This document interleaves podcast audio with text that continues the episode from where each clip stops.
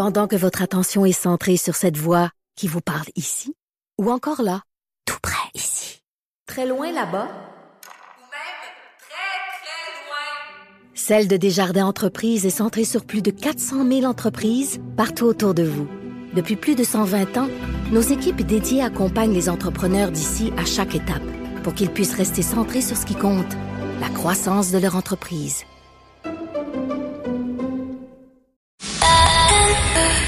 C'est 23. Patrick Lagacé en accéléré. Les meilleurs moments du Québec maintenant en moins de 60 minutes. On va parler de l'invasion russe en Ukraine, 279e jour. Quand on pense à armes de guerre, on peut penser à des euh, fusils automatiques, on peut penser à des drones, on peut penser à des avions de chasse, on peut penser à des cuirassés, etc., etc. L'hiver est aussi une arme de guerre utilisée euh, par euh, Vladimir Poutine parce que il va faire froid en Ukraine cette année avec les attaques sur les infrastructures énergétiques. L'électricité dans plusieurs villes comme Kiev est déjà rationnée. On va aller parler avec Stéphane Sian, qui est journaliste dans la capitale ukrainienne. Stéphane, bonjour. Bonjour.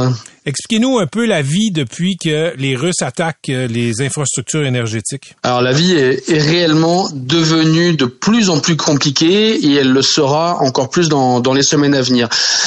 Vrai dire, cela fait déjà presque deux mois que la Fédération de Russie, euh, à intervalles réguliers, exerce des, des frappes massives de, de, missiles sur la capitale ukrainienne, mais également sur, sur d'autres villes du pays.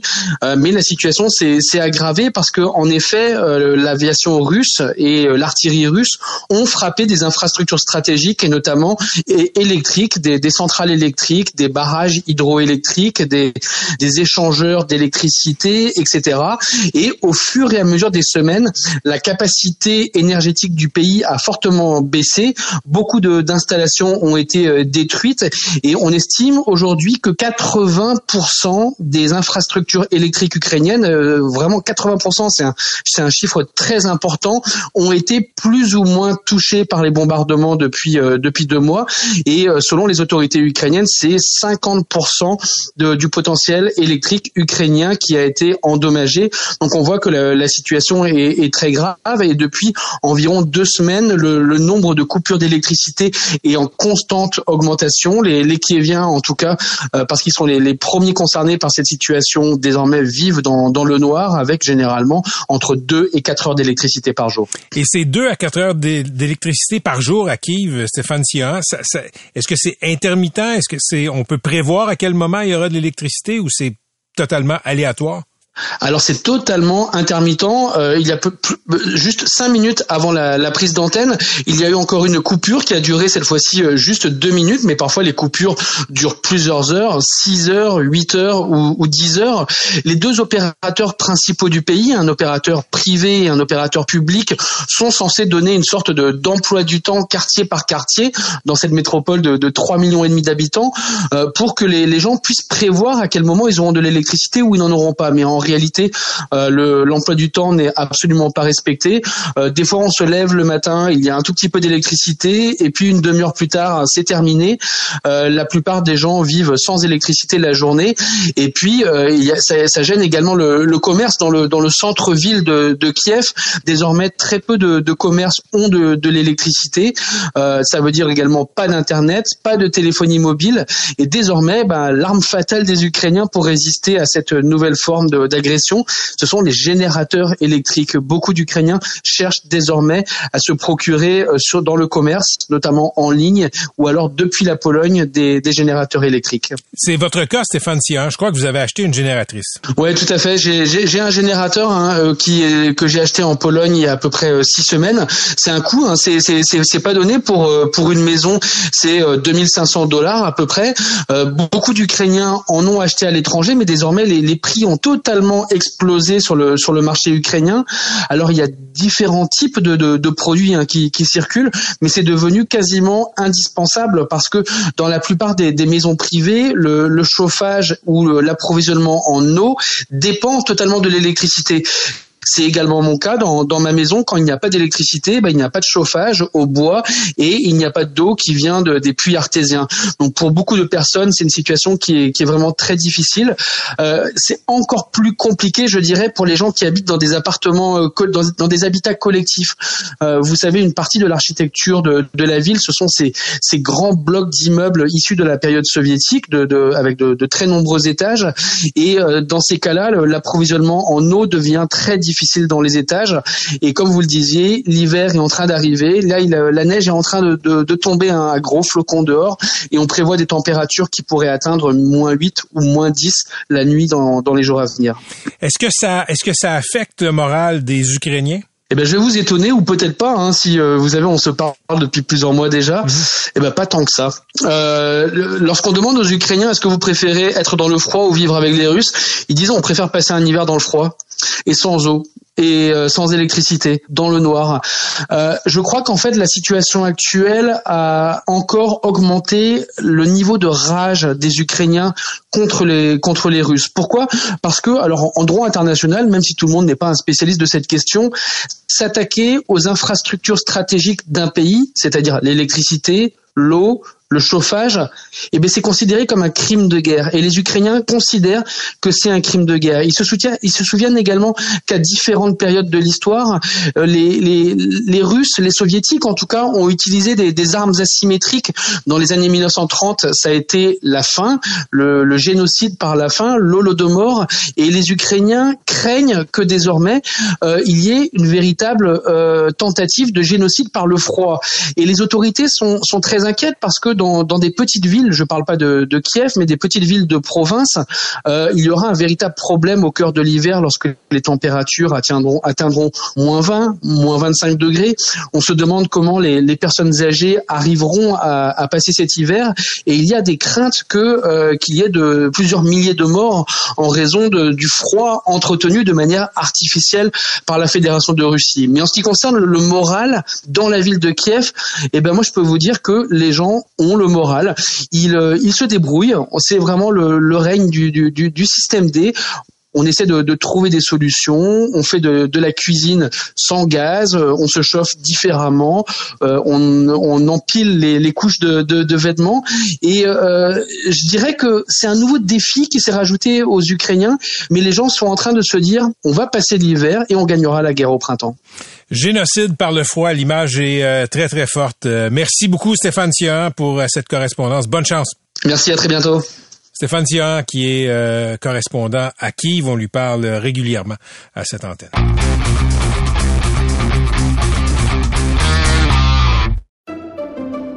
Pendant que votre attention est centrée sur vos urgences du matin, vos réunions d'affaires du midi, votre retour à la maison ou votre emploi du soir, celle de Desjardins Entreprises est centrée sur plus de 400 000 entreprises à toute heure du jour.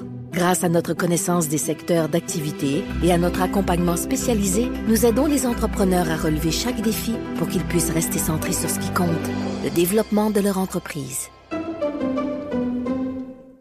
Salut Philippe. Salut Patrick. Bon, c'est l'ouverture de la session, courte session parlementaire à Québec, là, faut le dire. Euh, pas grand-chose qui va euh, révolutionner le monde, mais quand même, il y a un peu de drama, comme ils disent à Toronto, parce que les trois députés péquistes sont pas encore franchi les portes de l'Assemblée nationale. Oui, c'est ça. Et euh, M. Saint-Pierre Plamondon espère toujours avoir une permission là, pour que ce soit le cas, même si les trois députés n'ont pas prêté serment au roi Charles III. ils disent, les trois députés péquistes, Patrick, qu'ils ont qu'ils privilégient les principes Hein. Ils veulent pas euh, se contraindre à ce qu'ils appellent cette humiliation de prêter euh, serment au roi. Moi, je pense plutôt qu'ils ont choisi le dogmatisme. Et je veux dire pourquoi. C'est que la bataille, ils l'ont gagnée. C'est eux qui ont mis cet enjeu-là sur la table. Et là, les autres partis ont été obligés de s'ajuster. Québec solidaire, la coalition Avenir Québec, au point où la décision a été prise. Le premier projet de loi, ou un des deux premiers projets de loi qui va être déposé dans cette session-là, c'est justement pour régler cette question du serment. Il me semble qu'à partir de là, t'as la victoire, t'as gagné. Mais là, on se retrouve dans une situation où, bizarrement, moi je trouve que c'est Québec solidaire qui s'en sort mieux. Parce que Québec solidaire a dit, écoutez, nous non plus, on veut pas prêter serment au roi, mais on va le faire à huis clos, hein, ça sera pas public. Puis après ça, on va travailler à faire changer cette loi-là. On présente notre propre projet de loi, on va travailler de l'intérieur, on va travailler, est ce que c'est ce que Gabriel Nadeau-Dubois a dit, à l'intérieur de l'institution. Moi, il me semble que c'est comme ça que tu peux faire changer les choses. J'ai un point de vue un peu différent. Ouais. OK? Laisse-moi te le soumettre. D'abord, l'opposition, tu le sais, à moins d'avoir une opposition nombreuse, la bataille, c'est une bataille de visibilité. faut que tu existes, faut que tu te manifestes, faut que tu te fasses remarquer. Le PQ à trois députés, sur cet enjeu-là, qu'on soit d'accord ou pas, il se fait remarquer. Ouais, Ça- il se fait remarquer. euh, je, je- je soumets ça. Et ensuite, euh, ben, ils peuvent dire aux souverainistes, regardez, nous autres, on est des vrais souverainistes, on se bat, contrairement aux faux souverainistes de Québec solidaire. Après ça, on peut on peut s'obstiner sur euh, l'efficacité de la stratégie, puis est-ce que c'est vraiment c'est du symbole, est-ce que c'est une cause très très euh, euh, concrète dans la vie des Québécois? Bien d'accord avec toi, mais il attire les projecteurs. Moi, j'aimerais ça parler à M. Saint-Pierre Plamondon pour parler de ça. Ouais, ben écoute, euh, c'est un, un très bon point, mais moi je pense quand même que dans tout ça, il y a Hmm. du dogmatisme et je trouve que parfois le PQ c'est ça qui l'a caractérisé. Et euh, je trouve qu'on retombe un peu dans cette euh, dans, dans cette les dalle-. Ben voilà, exactement. Et, et, et ça, ça va faire drôle parce que si la loi est votée puis ils sont à l'extérieur de l'Assemblée nationale, ils n'auront pas contribué au vote sur la question. Alors moi je trouve ça un peu bizarre et je trouve que euh, à l'heure actuelle je trouve que le PQ commet aussi une erreur, Patrick, pour la raison suivante, c'est qu'ils ont gagné. À mon avis, ils ont gagné. Paul Saint-Pierre Plamondon a gagné son pari, mais là, à l'heure actuelle, il a l'air, il a l'air de perdre. Il a l'air de perdre parce qu'il peut pas rentrer à l'Assemblée nationale, mais c'est sa propre décision. C'est comme s'il transférait une victoire, à mon avis, assez éclatante, en revers potentiel. Et ça, j'arrive mal à comprendre. ça. OK, ben il y a les oppositions, puis il y a quand même un parti euh, oui, gouver- oui. gouvernemental. Et euh, ben pour François Legault et son équipe, là, à court terme, la priorité, c'est quoi? Ah ben pour moi clairement c'est euh, la santé là, euh, la priorité numéro un. Ça va mal dans le réseau de la santé. On est en hiver, tu le disais tantôt, l'hiver va être rigoureux, va être long. Euh, Il y a des, euh, des, des virus, il y a la grippe, il y a l'influenza, il y a le virus respiratoire euh, qui touche particulièrement les enfants, il y a la Covid 19 bien sûr. Et le système, Patrick, là, la vraie vérité c'est qu'il fonctionne pas à l'heure actuelle dans de grands pans. Ça a pas de bon sens les attentes aux urgences, notamment les aux urgences pédiatriques. Et là, tout à coup, il va falloir que le gouvernement livre la marchandise. Monsieur Dubé, euh, l'an euh, plus tôt cette année, a livré deux rapports, hein, un de, de, de son propre cru et l'autre de sa de sa sous-ministre euh, Dominique Savoie, où on a mis de l'avant des idées pour renforcer le système de santé, corriger en partie ses lacunes, essayer de s'inspirer de meilleures pratiques ailleurs. Mais là, tout à coup, il va falloir voir les résultats. Il va falloir qu'il y ait des résultats parce que si on se reparle dans un an, on est quoi aujourd'hui, le, le 29 novembre? Si on se reparle, Patrick, le 29 novembre 2023, puis on en est encore au même point. On est encore avec des crises dans les urgences. On est encore de problèmes avec des, des pénuries un peu partout, puis qu'on sent pas que les choses ont progressé, qu'on est encore dans la même mélasse à quelque part. Ben moi, je pense que ça va être euh, un, un échec pour M. Dubé. François Legault a pas cessé de vanter les qualités de gestionnaire de Christian Dubé. Hein, même en, campagne électorale, voudriez-vous quelqu'un d'autre pour euh, euh, diriger la santé? Puis c'est vrai que M. Dubé est un redoutable communicateur. Il est à la fois rassurant, il explique bien les choses, mais tout à coup, ça va prendre aussi des résultats concrets. Puis je le sais qu'il y a un paquet de problèmes, puis il y a le financement qui vient d'Ottawa, puis il y a la pénurie de, de, de, de, personnel, puis il y a la COVID. Que, Ouais, puis il y a l'inertie de la machine. mais, mais il y a l'inertie de la machine. Et ça, c'est peut-être quelque chose sur quoi il peut agir. Et moi, je pense que euh, c'est la priorité. Il faut absolument qu'on cesse que ce soit constamment des manchettes là-dessus au Québec. Et c'est actuellement le cas. OK, il y a d'autres priorités quand même, hein? Ouais. Éducation, environnement, Bon. immigration, économie, culture, vaste programme. Vaste programme. Puis quand, quand tu te mets dans la dans la dans les souliers de M. Legault, c'est pas évident. hein, là, tu sais, tu- c'est ça. Il y a des priorités, il y en a partout. Il y a tellement d'endroits où il faut des solutions neuves, puis il faut des améliorations. L'éducation, ça va être le gros défi de Bernard Drinville, bien sûr. Est-ce que euh, Bernard Drinville sera assez rassembleur pour trouver des idées qui vont emporter l'adhésion, pour trouver des solutions pour essayer de régler les nombreux problèmes dans notre système de- d'éducation. À l'heure actuelle, je vois qu'il fait beaucoup de visites d'école. Hein. On le voit qu'il s'en va sur Twitter. euh, Ah, j'ai visité telle école, j'ai visité telle école. Ça, je trouve que c'est une bonne chose. Que le ministre de l'Éducation aille sur le terrain, qu'il parle aux gens. Euh, J'espère qu'il les écoute bien, qu'il prend des notes. C'est la façon d'amorcer son mandat avec euh, euh, succès. Maintenant, est-ce qu'il va réussir à aller plus loin? Ça aussi, c'est un gros défi. Oui, puis c'est un très gros défi et euh, Bernard Drinville a de l'e- de l'expérience ministérielle, Ouais. mais sans vouloir diminuer son expérience ministérielle, quand il était ministre responsable de la charte des valeurs, tu sais, il n'y avait pas de clientèle, il n'y avait pas de machine, il n'y avait pas là, des parties prenantes puis ben des voix qui peuvent gueuler Euh, dans la société civile. Oui, mais il n'était pas à tête d'une machine qui, elle aussi, a beaucoup d'inertie. Ben voilà, c'est ça. Puis tu sais, la, la charte des valeurs, on sait comment ça a été clivant, comment ça a, a divisé les Québécois. Alors de là, la question que je pose, est-ce qu'il est capable d'être rassembleur, Hmm. est-ce qu'il est capable de le montrer? Euh, C'est un, c'est un gros euh, défi pour lui. Bon, revenons aux euh, oppositions. Les Ouais. libéraux, euh, euh, d'abord, est-ce qu'on sait si c'est réglé là, le psychodrame sur le, la troisième vice-présidence de l'Assemblée oui, oui, nationale? oui, tu peux sortir le champagne Oui. que tu gardais au Ah, frais. là. Oui, oui, oui, tout à fait. Monsieur Non. Benjamin exercera euh, cette troisième vice-présidence. Mais tu sais, ça va tellement être difficile pour les libéraux, euh, Patrick, parce qu'ils n'ont pas de chef à l'heure actuelle. Et le leader de l'opposition, celui qui est le chef par intérim, Marc Tanguay, tu sais, il est pas connu de la population. Les gens, les gens savent pas c'est qui. Puis, tu sais, parfois, moi, j'ai constaté ça quand j'ai couvert la, politique euh, euh, à l'époque où j'étais correspondant à l'Assemblée nationale.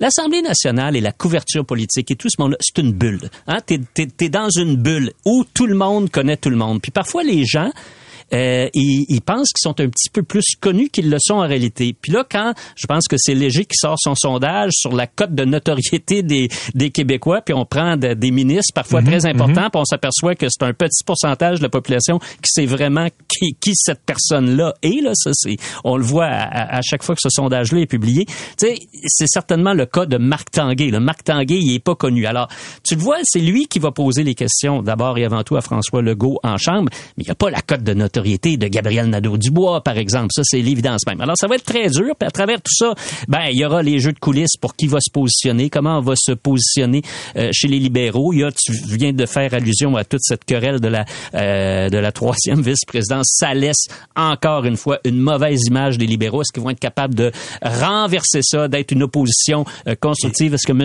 Tanguay peut se faire connaître un peu à travers tout ça? Et Philippe, Madame Nichols est toujours en train de bouder dans son coin. Ouais, ouais, ouais, ouais, tout à fait, tout à fait. Alors, tu sais, il n'y a pas beaucoup de, de, de problèmes. euh, euh, Il y a beaucoup de problèmes à régler pour euh, les, les libéraux. OK. euh, Québec solidaire a perdu euh, un député. Euh, une députée. Euh, c'est quoi les défis de QS? Ben, euh, Québec solidaire euh, ça va va continuer de brasser, c'est sûr. Là, puis euh, Gabriel Nadeau-Dubois, on le sait, là, il est très, très, très efficace en chambre, peu importe que ce soit pas lui, le leader de l'opposition officielle. On l'a vu lors de la session précédente, avant les élections, là, entre lui et Dominique Anglade, qui mettait vraiment dans le pétrin le gouvernement. C'était beaucoup plus euh, lui. Alors, ils vont continuer de le faire. Moi, je pense qu'un grand, grand défi pour Québec solidaire, là, c'est de prendre acte de la dernière campagne électorale. Et la dernière campagne électorale, les problèmes de Québec solidaire, ça a été sur la question économique, la question de la fiscalité. Ils n'ont pas été convaincants. Et là, il va falloir qu'ils trouvent des ressources que ce soit à l'interne, je sais pas comment ils vont faire ça, mais il faut qu'ils arrivent avec un programme économique plus convaincant et avec des gens qui vont être très très crédibles dans ce niveau-là pour arriver avec des idées euh, qui vont qui vont être capables d'intéresser une plus grande partie de la population parce que tu peux pas gagner une élection au Québec. C'est même difficile de devenir euh, tu sais d'augmenter énormément ta- ton, ton nombre de députés Patrick si tu pas une équipe économique qui est capable de convaincre les gens que avec ces personnes-là en charge, on est en voiture. Philippe, il y avait cette perception en campagne aussi que pour chaque problème, euh, Québec solidaire avait une réponse, puis la réponse c'était bien souvent une nouvelle taxe. Eh, C'est ça. Puis l'expression euh, taxe orange de François Legault, ça a été. euh, on a dit qu'il a fait Oui. une mauvaise campagne. Monsieur Legault, c'est vrai qu'il n'a pas fait une grande, une grande campagne. là. Ce qu'il a dit notamment sur euh, l'immigration, ça demeure absolument terrible à, à mon point de vue. Mais quand il a pensé à l'expression taxe orange, il a réussi et il a frappé fort. Ça a fait mouche. OK, Ouais. parlons en terminant. Là, il y a quand même les conservateurs qui existent. Oui, oui, oui, Qui n'ont oui, pas de oui, député, oui, oui, mais oui. monsieur, monsieur Duhem veut se faire remarquer. Ouais, c'est ça. Je sais pas trop comment il va faire ça parce que là, François Legault semble avoir euh, bel et bien fermé la porte euh, du Parlement à M. Duhem. Mais encore une fois, puis on en parlait hier là, à propos du Parti québécois et de son temps de parole avec ses trois députés. Tu peux faire parler de toi quand tu es un parti politique, même si t'as pas toutes les ressources. Il faut que tu trouves les bons enjeux, les bons, les, les bons dossiers. Si tu fais une conférence, si Éric Duhem fait des conférences de presse, même s'ils sont pas au, euh, au Parlement, à l'hôtel du Parlement, puis que ça côté, les journalistes vont y aller là, avec 15% grosso modo euh, des votes là, c'est sûr que les gens vont, euh, les, les, journalistes vont y aller. Alors pour lui, la difficulté, bien sûr, ça va être de garder le tempo euh, parce qu'il va falloir qu'il rame à contre-courant. Il y a zéro doute là-dessus. Merci Philippe. Salut. C'est la saison des budgets municipaux. On l'a vu à euh, Montréal. Il y aura une hausse de taxes moyenne, par exemple, de 4,1% À Québec, ça va être 2,5% Le maire de Québec est avec nous. On va parler de euh, fiscalité municipale au sens large et euh, d'autres sujets. Il revient de voyage aussi à Paris. Monsieur le maire, bonjour. Bonjour Patrick. Bon, dites-moi d'abord et avant tout là, vous je veux que vous me parliez de cette réserve de 300 millions pour faire face au changement climatique que vous avez instauré à Québec. Euh, ça va ressembler à quoi? Ben, en fait, c'est une réserve à laquelle on va contribuer pendant les sept, euh, six, sept prochaines années, dans le but de, comme vous êtes en train de le dire, d'atteindre 300 millions. Pour faire quoi, là, grossièrement, hmm. ça pourrait ressembler au fond des générations, c'est-à-dire qu'on veut parer les coûts qui s'en viennent. On sait, on peut pas se dire, l'option, les changements climatiques n'auront pas d'impact sur la ville de Québec, là, ça n'existe pas, cette option-là. Alors, soit on s'y prépare, on se donne la marge financière pour être capable de réagir, pour s'adapter, ou soit dans deux, cinq, dix ans, on va se dire, ben voyons, comment ça, ça arrive, on n'a pas les moyens de faire face, qu'on aura été solidement tapon, parce qu'on le savait à cette époque-là, on le sait maintenant. Donc, il faut être capable à la fois d'agir, mais aussi de préparer le coup, avoir les réserves financières, les reins assez solides pour réagir en temps et. OK, donnez-moi des exemples concrets de ce à quoi ça pourrait servir à terme la cagnotte de 300 millions pour faire face au changement climatique à Québec. Ben, par exemple, puis vous l'avez vécu à Montréal, euh, quand il arrive des pluies euh, qui sont euh, hors normes. À l'époque, on considérait, par exemple, que ça pouvait arriver aux 100 ans.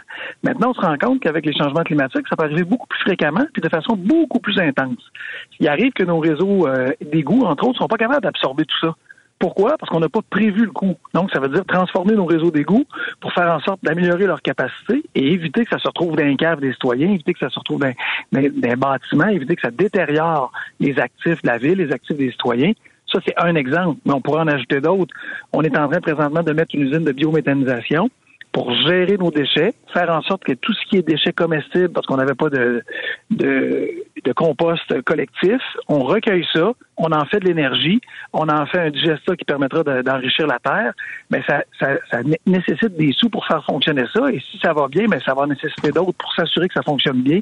Ce sont des genres d'exemples qui font en sorte que on va diminuer nos gaz à effet de serre. À Québec, c'est 64% de nos gaz à effet de serre qui viennent du transport. Donc, trouver des solutions pour faire en sorte de faciliter la mobilité, la rendre éco-responsable, la rendre sobre en carbone, adapter nos infrastructures, faire en sorte qu'on soit prêt, par exemple, pour nos berges du fleuve Saint-Laurent, si l'eau monte, être capable de protéger la montée des eaux, les, les citoyens qui vivent à proximité. C'est vraiment tout ça. Il y, a, il y a quelques semaines, là, il y a euh, les maires des grandes villes qui demandaient justement au gouvernement du Québec de s'engager à, à, fournir euh, un fonds, à, à, financer justement le, les, les euh, tout, ce qui va toucher les infrastructures municipales. Là, vous allez de l'avant à Québec comme ça, avec l'objectif de 300 millions. Moi, je suis le gouvernement du Québec, je regarde ça, je me dis, je m'en lave les mains. Pas besoin d'envoyer de, de l'argent aux villes. Les villes vont le faire tout seules. J'espère que non, parce que si vous dites vrai, on va être mal pris. Parce que, mais votre, votre question est très bonne. Mais si le gouvernement s'en lave les mains, on va avoir un problème parce que les coûts vont être beaucoup plus élevés juste pour Québec que 300 millions. Pour Montréal, ça va être également astronomique. Si le gouvernement du Québec dit je m'en lave les mains, ben je pense qu'il y a des citoyens qui vont dire au final là, en t'en lavant les mains, c'est nous qui pénalisent comme citoyens.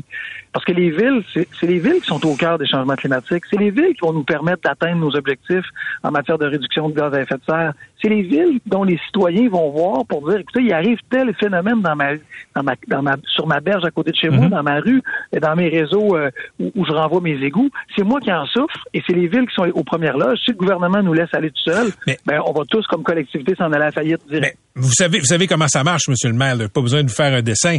C'est le même bras de fer entre les villes et le gouvernement du Québec que euh, on peut constater entre le gouvernement du Québec, les provinces et le gouvernement fédéral. Il y a personne qui veut payer là, tu sais. Mais, mais vous avez raison.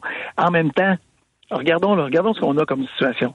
Les gens nous disaient par rapport au pacte vert dont vous faisiez mention tantôt. Mm. Oui, mais on pourrait attendre. Alors, on n'a pas trois options. L'option de ne pas le faire, elle n'existe pas. Tous les scientifiques, toutes les données nous disent les changements climatiques vont amener des conséquences dramatiques dans les villes. On a deux options. On a l'option d'attendre, puis de dire, ben, quand ça arrivera, parce que vous savez, pour les politiciens, c'est bien plus facile quand ça arrive. Tu es le sauveur, tu réagis en urgence, tu dis, regardez, je vais vous sauver, votre berge est, complètement érodée, ben, je, vais, je vais poser maintenant des nouvelles berges pour vous sauver. Tout le monde convient qu'il y a urgence, donc on agit, puis c'est pas grave si le gouvernement prend des fonds pour faire ça. Ça, c'est la réponse classique, puis je vise pas le gouvernement du Québec, je vise nous, n'importe quel politicien. On agit dans la crise. Je pense qu'il est temps d'arrêter de faire ça. Il est temps d'arrêter de jouer au sauveur puis de se dire, regardez, on est capable de le prévoir, là, on est capable de le voir venir. On pourra pas dire dans cinq ans, dans dix ans, aux gens qui nous regarderont avec un œil accusateur, on le savait pas. Et maintenant, si on le fait, ça va coûter moins cher. On va être capable de mieux le prévoir, on va être capable de mieux le faire au lieu de le faire en crise. Toutes les indications sont là pour qu'on le fasse maintenant. Moi, je pense qu'il y aura bon entendeur au gouvernement du Québec, parce qu'au final, on sert les mêmes citoyens, c'est de ces, ces citoyens-là qu'il faut se préoccuper. OK, parlons de taxes. Euh, L'inflation au 31 euh, août était de 5,6 À Ouais, Québec, vous à avez, Québec, ouais. vous avez choisi de euh, limiter la hausse de taxes municipales à 2,5% À Montréal, c'est 4,1 Est-ce que euh, est-ce que vous voulez venir euh, à Montréal devenir maire? Euh, Je pense que on, le prendrait. Non, non. Mais, mais, mais, plus, mais plus sérieusement, pourquoi vous avez choisi d'être à 2,5 à- assez, euh, je dirais, là, confortablement sous l'inflation à Québec? Euh, ben, c'est un choix, c'est un choix politique, c'est un choix de finances publiques qu'on a fait, c'est un choix qui tient compte de notre réalité antérieure. On avait, euh, l'administration précédente nous a laissé euh, une, bonne gestion des finances, donc ça, permettait de le faire. Mais c'est un choix politique qu'on a fait, d'amener, oui, de faire des choix de coupure, parce que c'est à peu près 3% d'écart avec l'inflation. Ça représente un manque à gagner de presque 40 millions. Ce 3% d'écart-là, là, en en n'allant pas à la hauteur de l'inflation. Ben, on a décidé que c'était pas aux citoyens de payer pour ça. C'est un choix qu'on a fait en fonction de nos capacités.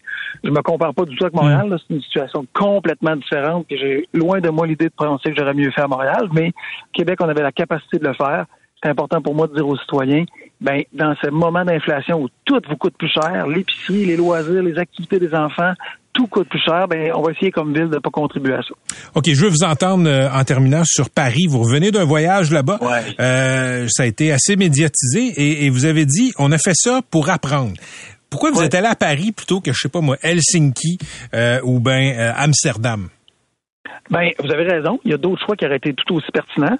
On est allé à Paris, au Havre et à Tunis, en Tunisie, parce qu'on voulait voir, entre autres, des enjeux avec lesquels ces villes-là se coltaillent. Notamment la mobilité, notamment la question de la pollution de l'air, notamment les, le tramway, notamment avec le Havre, la question portuaire.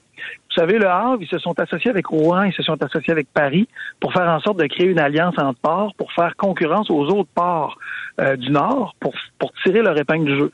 Et ce que j'ai dit lors de cette rencontre-là, qui était fort intéressante, si Montréal, Québec et Trois-Rivières s'allient, on va être bien plus fort pour faire face à la concurrence de la Virginie, faire face à la concurrence de New York. Mm. Puis en plus, ça va être beaucoup plus salutaire pour le déplacement de nos marchandises que le déplacement par avion, que le déplacement par camion. Si on gagne pas cette lutte-là, parce que c'est ça nos concurrents, si nos marchandises voyagent par l'État de New York ou par la Virginie, qu'elles arrivent dans ces ports-là parce qu'ils sont mieux adaptés, travaillent mieux ensemble, et qu'on est obligé de les transporter par camion à Montréal, dans le sud du Québec ou à Québec, au final, on n'y gagne pas en termes de pollution, en termes d'émissions de gaz à effet de serre. Alors, on y gagne pas économiquement, puis on y gagne pas écologiquement. La voie maritime, c'est une façon de transporter des marchandises qui est beaucoup plus écologique que la voie aérienne. Je pense qu'on a à apprendre des- gens du Havre, entre autres, à travailler ensemble, Montréal, Québec et Trois-Rivières, pour avoir une alliance très forte et pour notre économie, mais aussi pour notre écologie. Vous avez été, vous avez dit avoir été impressionné à Paris aussi par ce qui se passe autour des écoles. Semble-t-il que autour des écoles à Paris, on s'arrange qu'il y ait très peu de voitures. On sait qu'au Québec, là, il y a parfois des incidents. Les voitures roulent très très vite. Pensez-vous que ce modèle-là peut s'appliquer à Québec et au Québec? Ah oui. Ah oui. Non, non, il peut s'appliquer. C'est drôle, hein? parce Mais ça que va hurler. on- on- Ben oui, mais ça va hurler. Ça hurle à Paris aussi. Le but, c'est pas de faire hurler personne, mais tout le monde hurle quand il y a un enfant qui se fait frapper. Tout le monde hurle quand c'est son enfant qui est mis à- en danger parce qu'il y a une, auto qui est passée trop vite.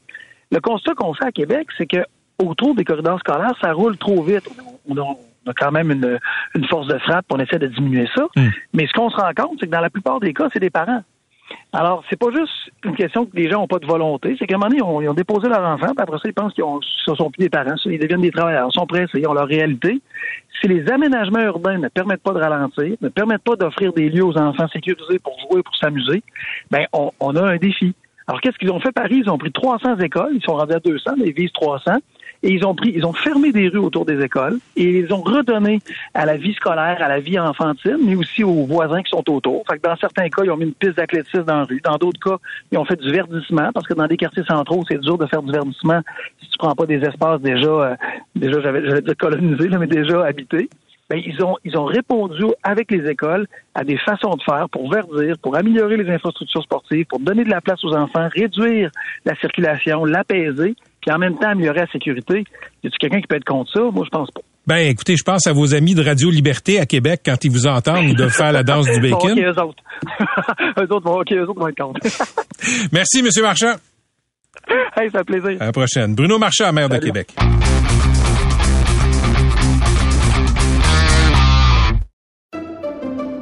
Pendant que votre attention est centrée sur vos urgences du matin, vos réunions d'affaires du midi, votre retour à la maison ou votre emploi du soir, celle de Desjardins Entreprises est centrée sur plus de 400 000 entreprises à toute heure du jour. Grâce à notre connaissance des secteurs d'activité et à notre accompagnement spécialisé, nous aidons les entrepreneurs à relever chaque défi pour qu'ils puissent rester centrés sur ce qui compte, le développement de leur entreprise.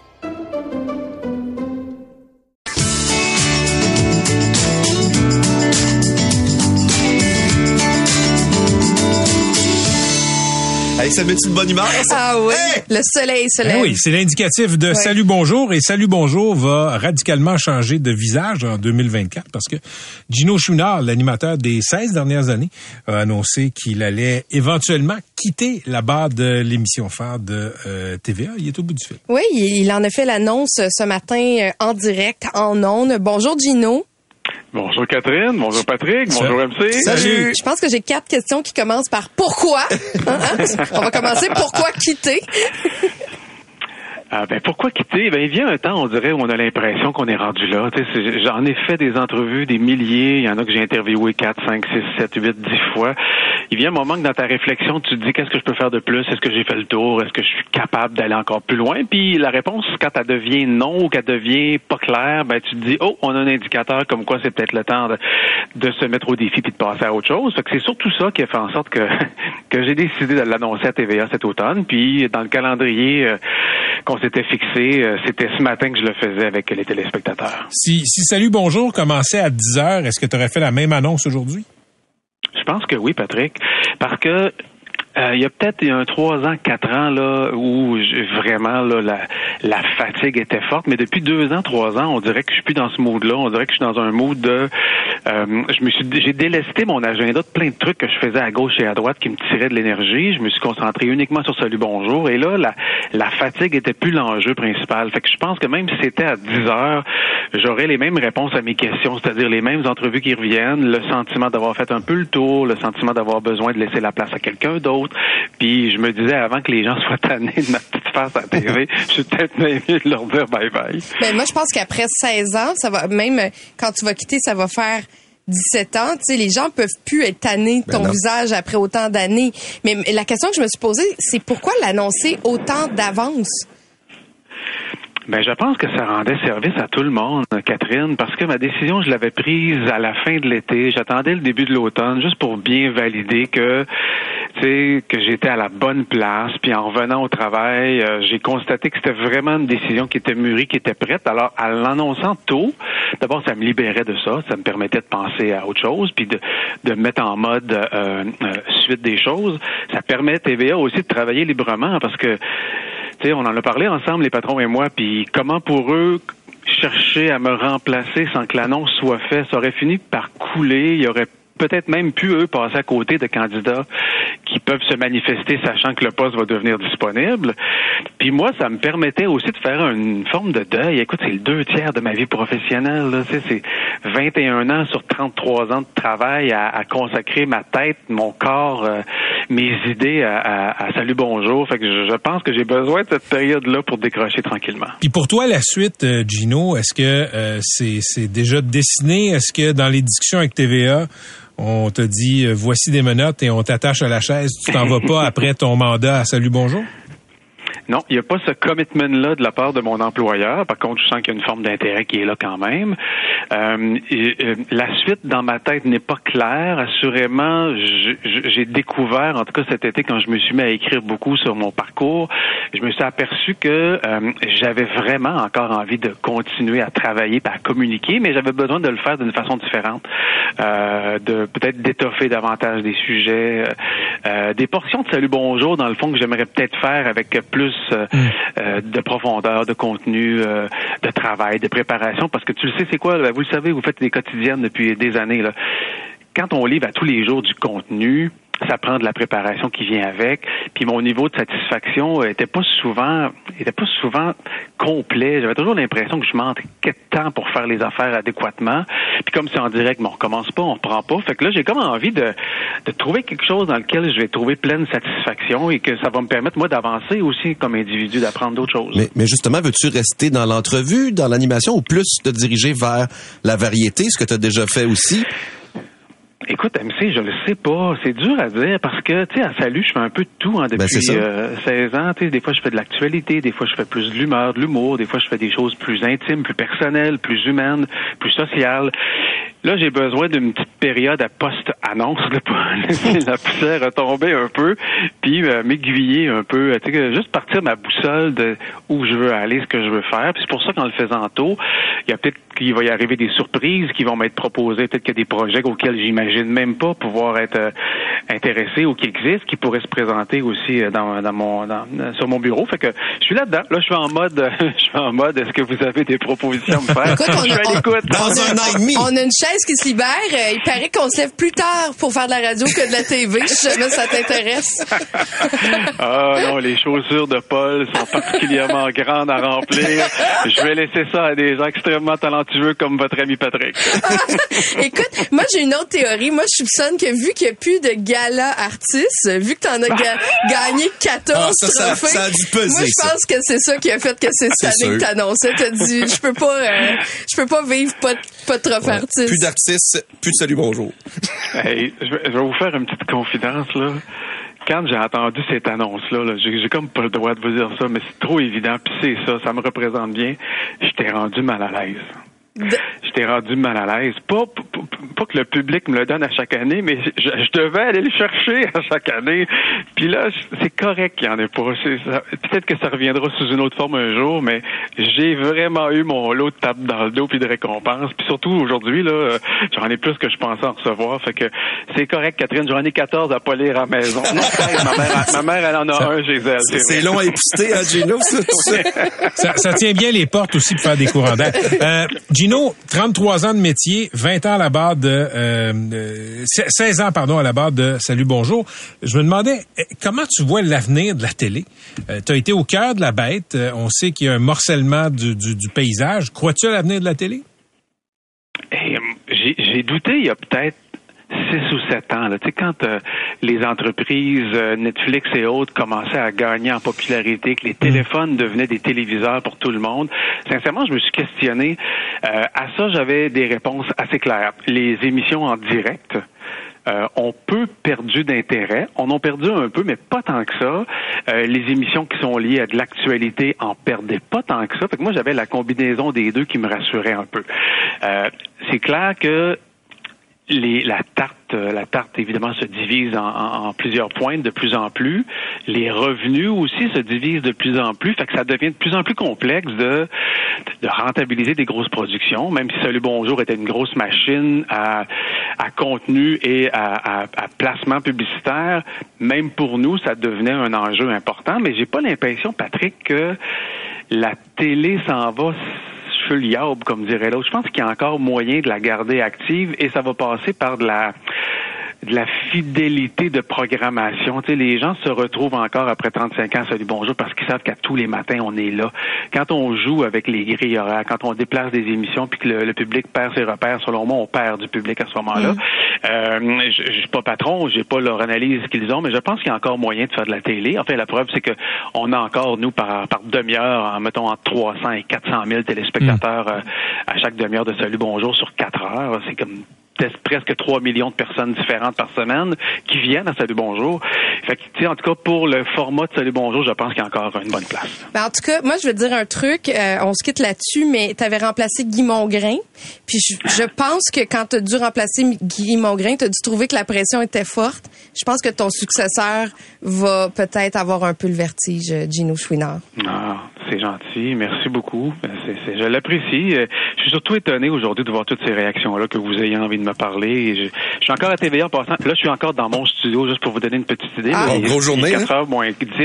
J'ai pas encore quitté le studio parce que je réponds à, à des, à, des- à des- à des connaissances, à des collègues qui ont envie d'en apprendre un petit peu plus sur cette décision-là. Fait que ça, ça, ça me bouscule un peu. Ça, ça me touche pas mal, à vrai dire. Je suis pas un receveur de ce genre d'émotions-là, mais j'ai pas le choix aujourd'hui. Mais là, dépêche-toi, faut le te coucher là, bientôt. Parce non, que... non, non, mon fils a une game de basket. Je vais le chercher à l'école. On va manger du Subway puis je vais voir un match de basket.